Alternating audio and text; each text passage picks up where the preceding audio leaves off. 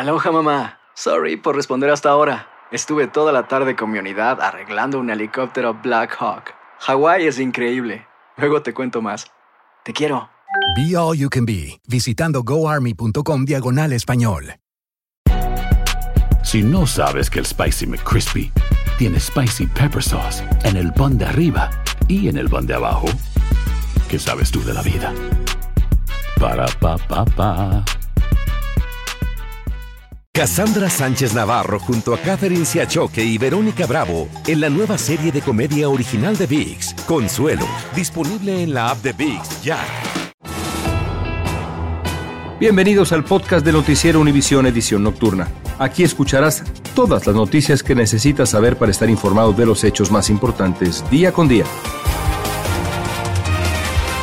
Jueves 6 de abril y estas son las principales noticias. No eran 23 turistas, sino 35 inmigrantes los desaparecidos en Guanajuato. Hoy los rescataron vivos en San Luis Potosí tras rastrearlos en helicópteros con alta tecnología. Un agente estuvo a punto de ser embestido por el sospechoso de contrabando de inmigrantes que huía a 120 kilómetros por hora en Texas.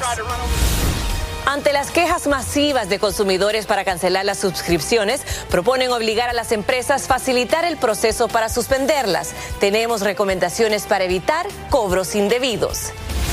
Y una popular cadena de tiendas está vendiendo bocadillos y otros productos a tan solo un centavo de dólar. Quizás haya una tienda cerca de usted. Comienza la edición nocturna. Este es Noticiero Univisión Edición Nocturna con León Krause y Mike Interiano. Muy buenas noches, hoy comenzamos en México, donde finalmente apareció el grupo de personas de las que no se sabía nada desde el 4 de abril. Esto en San Luis Potosí, las autoridades precisaron el número total de desaparecidos y su condición, y es que no eran turistas, como se informó, eran migrantes. Así es, el presunto secuestro de estas personas habría ocurrido en la madrugada de este martes, luego de que el grupo partió de San Felipe en Guanajuato. Desde Ciudad de México, Alejandro Madrigal nos tiene lo último que se sabe sobre este caso.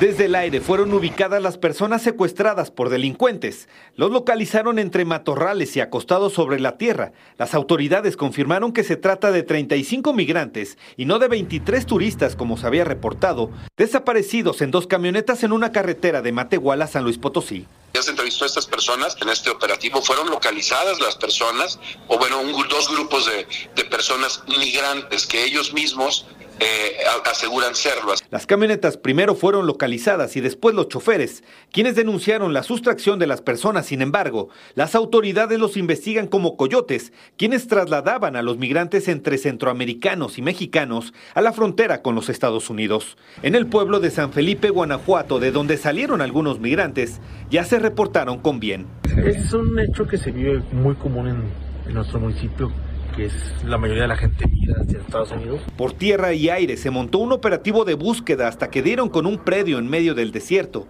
y no se reportaron personas detenidas según las autoridades. Me da tranquilidad que eh, me informan que están bien, que se han comunicado con sus familias y que se encuentran en perfecto estado. El ex gobernador de Coahuila, Rubén Moreira, escribió en Twitter que tanto gobierno federal y estatal deben garantizar el tránsito en esta zona ante la desaparición de personas en los últimos días. Incluso en los operativos de búsqueda fue localizado otro grupo de 16 vacacionistas del Estado de México, también reportados desaparecidos. ¿Qué más sabemos, Alejandro, de los choferes y la empresa dueña de las camionetas donde llevaban a estos migrantes? Cuéntanos. Gracias, León. Mira, la empresa dueña de estas dos camionetas y que primeramente denunció la sustracción a las autoridades de estos migrantes, habría rentado estos vehículos junto con los choferes para trasladarlos a los Estados Unidos. Por eso ya son investigados por tráfico de personas. Aquí la paradoja es que estos choferes que también llevaban a los migrantes secuestrados para trasladarlos a los Estados Unidos fueron arrebatados por un grupo delictivo quienes ellos pedían por su rescate 3.200 dólares por cada uno de los 35 migrantes localizados a través de este intenso operativo en San Luis Potosí. Maiti. Muchísimas gracias, Alejandro.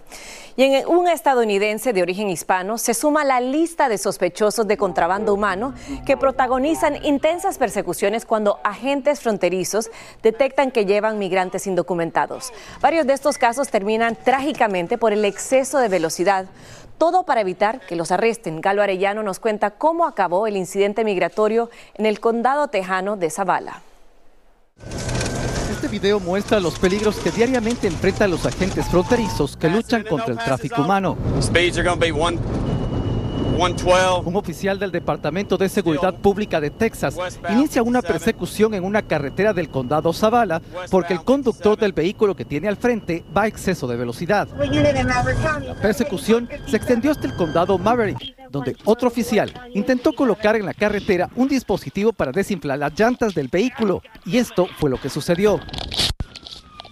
Desde este ángulo se puede ver claramente cómo el conductor intencionalmente desvía el auto con dirección hacia el oficial que se encontraba en la carretera. Y la gente escapa por centímetros de ser arrollado por el vehículo que viajaba a 120 millas por hora. Contrabandistas y humanos se han vuelto más atrevidos y peligrosos. No solamente están poniendo a nuestros oficiales en peligro, sino también a la comunidad. Estuvo cerca, dice el oficial que salió ileso. Luego, el conductor agresivo perdió el control del vehículo y se salió de la carretera. Terminó detenido y ahora, aparte de evadir un arresto, enfrenta cargos de atacar a un funcionario público. Y lo que estamos viendo en común más y más hoy en día es que nuestros jóvenes eh, se están involucrando en este tipo de, de crímenes. El sospechoso resultó tener apenas 21 años de edad.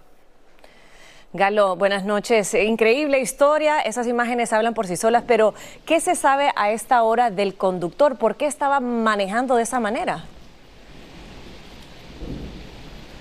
El vocero del Departamento de Seguridad Pública de Texas ha dicho que el sospechoso estaba involucrado en un caso de tráfico humano.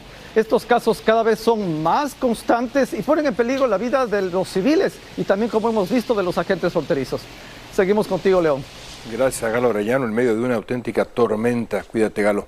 Las cosas tampoco son fáciles para los inmigrantes que logran cruzar la frontera norte hacia Canadá para pedir asilo. Muchos de los que llegaron desde Nueva York no cuentan con asesoría legal para presentar sus casos. Otros que lo hacen por su cuenta son rechazados y algunos, por desgracia, son víctimas de estafadores. Fabiola Galindo nos cuenta.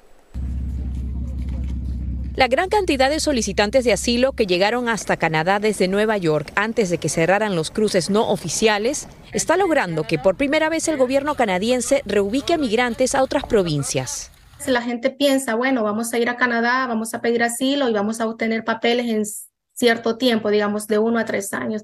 No obstante, no es así. Eso depende mucho de la gente de inmigración. Activistas como ella declaran que hace un año en estos cruces se entregaba un documento que le daba acceso a ciertos servicios sociales a los migrantes, pero desde la llegada de más de 40 mil de ellos en los últimos meses, los trámites están demorados y por la prisa podrían cometer errores en frontera les están diciendo de que la demanda de asilo lo pueden llenar ellos mismos, que no necesitan un abogado, lo pueden llenar ellos mismos, les dan las orientaciones para abrir una cuenta en el, en el portal de inmigración para abrir una cuenta y comenzar con su demanda de asilo, llenar todos los formularios y todo eso. Eso es un grave error que nosotros lo estamos viendo demasiado. La gente no sabe qué significa un asilo, no sabe cómo llenar un formulario, no sabe cómo construir una historia. Algunos serían hasta víctimas de estafas de pseudoabogados. Y que en esa apelación eh, se tenía que pagar también y que pues ahí ya era fácil y era seguro que nos dieran pues el refugio cosa que no era cierto. Lorena, junto con su hijo, escaparon de la violencia de los cárteles en México, buscando asilo en Canadá. Una supuesta abogada les cobró miles de dólares, dice, pero al no entender francés, uno de los idiomas que se habla en Montreal, firmó documentos sin saber y perdió su caso. Fueron dos audiencias y la, la comisario se encargó más de estar defendiendo al abogado y a la asistente que ver realmente nuestro caso. El gobierno canadiense, por su parte, ha creado 15 mil cupos para solicitantes de asilo que envíen su petición por la vía legal con la condición de que tengan un familiar en ese país. En Nueva York, Fabiola Galindo, Univisión. Estás escuchando la edición nocturna de Noticiero Univisión.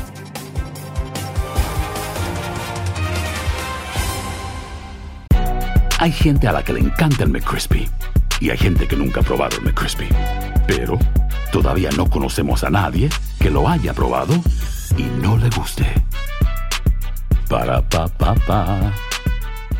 Cassandra Sánchez Navarro junto a Catherine Siachoque y Verónica Bravo en la nueva serie de comedia original de VIX, Consuelo, disponible en la app de VIX ya. Continuamos con el podcast de la edición nocturna de Noticiero Univisión.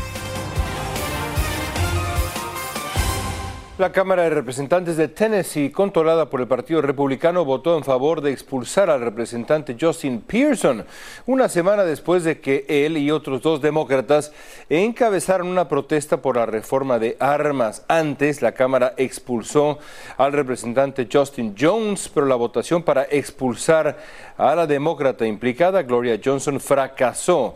Los manifestantes inundaron el Capitolio cuando los legisladores se disponían a votar esto que ha sido polémico. Y la actriz porno Stormy Daniels, que está en el centro de una tormenta legal, le dijo al periodista Pierce Morgan en una entrevista para la cadena Fox Nation que ella desea testificar si hay un juicio contra el expresidente Donald Trump. Y esto por el dinero por silencio que Trump le pagó en el 2016 para que no hablara de una supuesta relación íntima. Sin embargo, dijo que no cree que el exmandatario merezca cárcel por esto.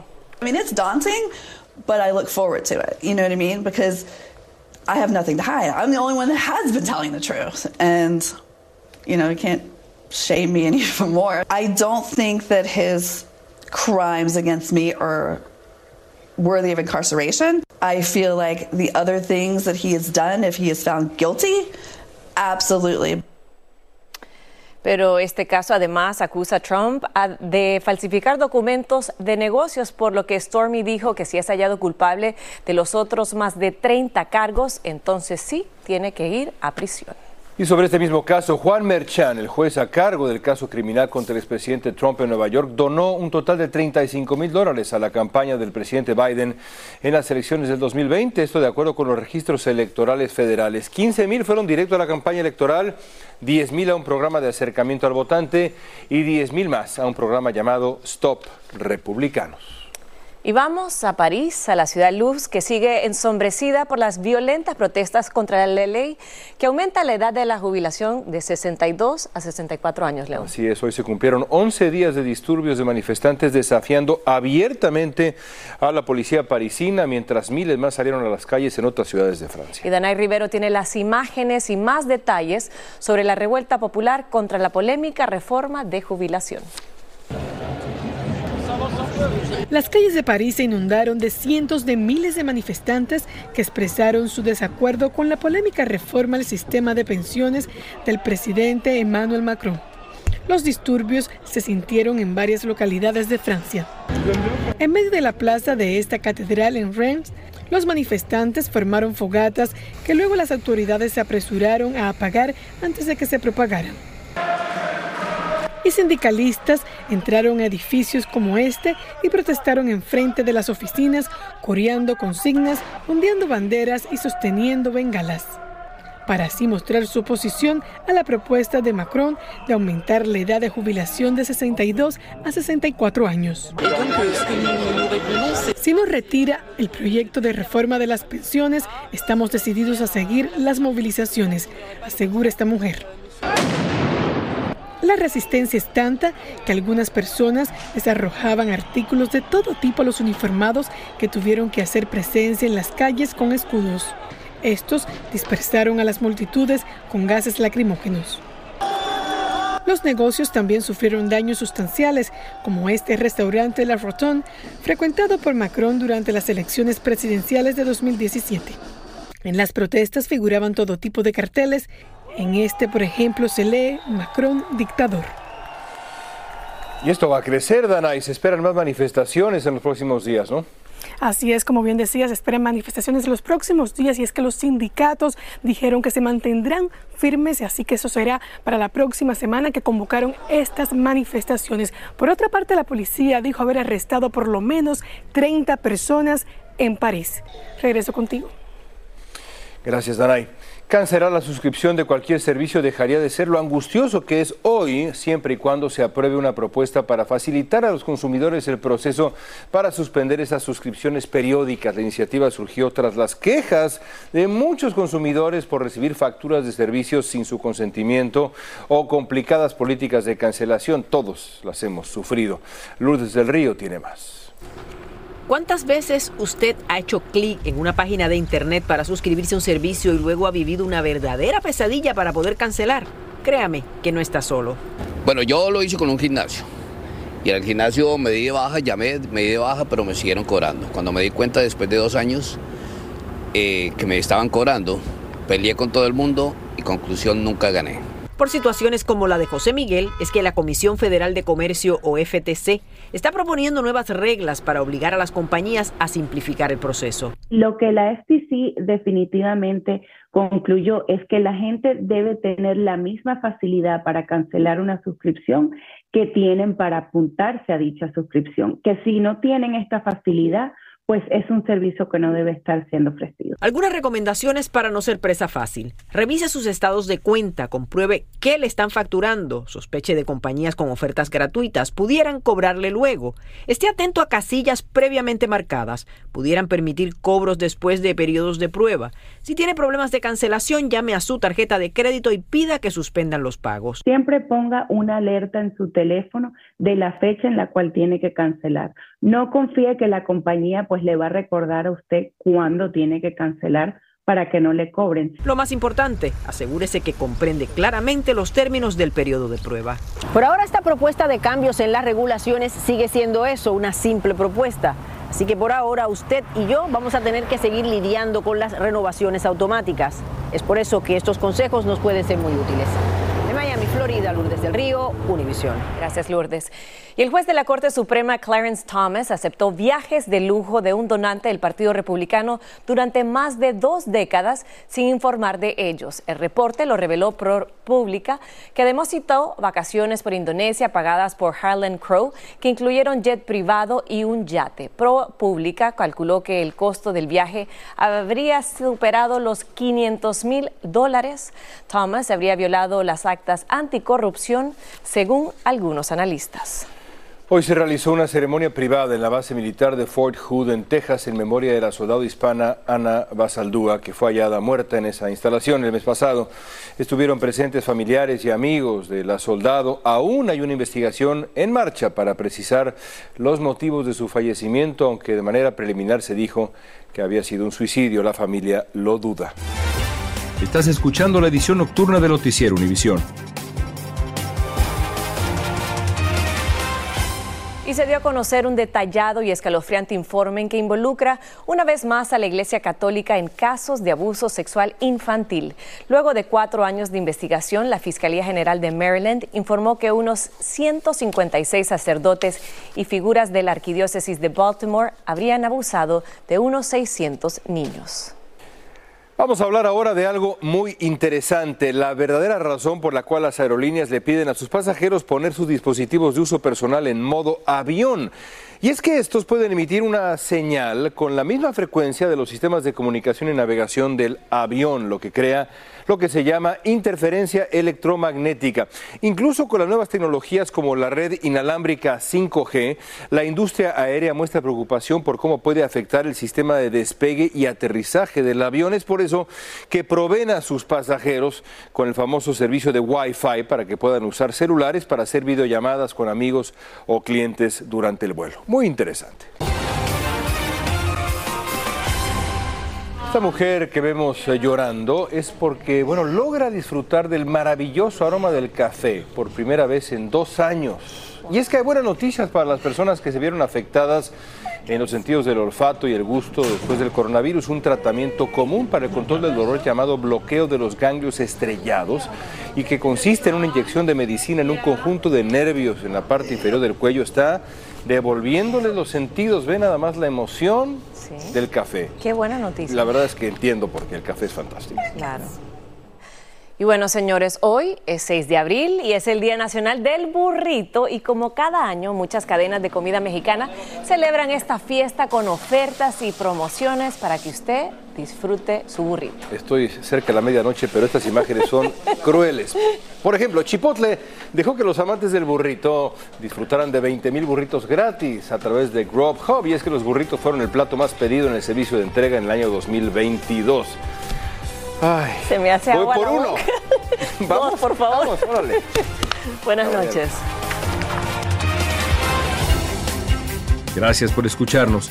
Si te gustó este episodio, síguenos en Euforia, compártelo con otros, públicalo en redes sociales y déjanos una reseña. Hay gente a la que le encanta el McCrispy y hay gente que nunca ha probado el McCrispy. Pero todavía no conocemos a nadie que lo haya probado y no le guste. Para pa pa. Cassandra Sánchez Navarro junto a Catherine Siachoque y Verónica Bravo en la nueva serie de comedia original de VIX, Consuelo, disponible en la app de VIX ya.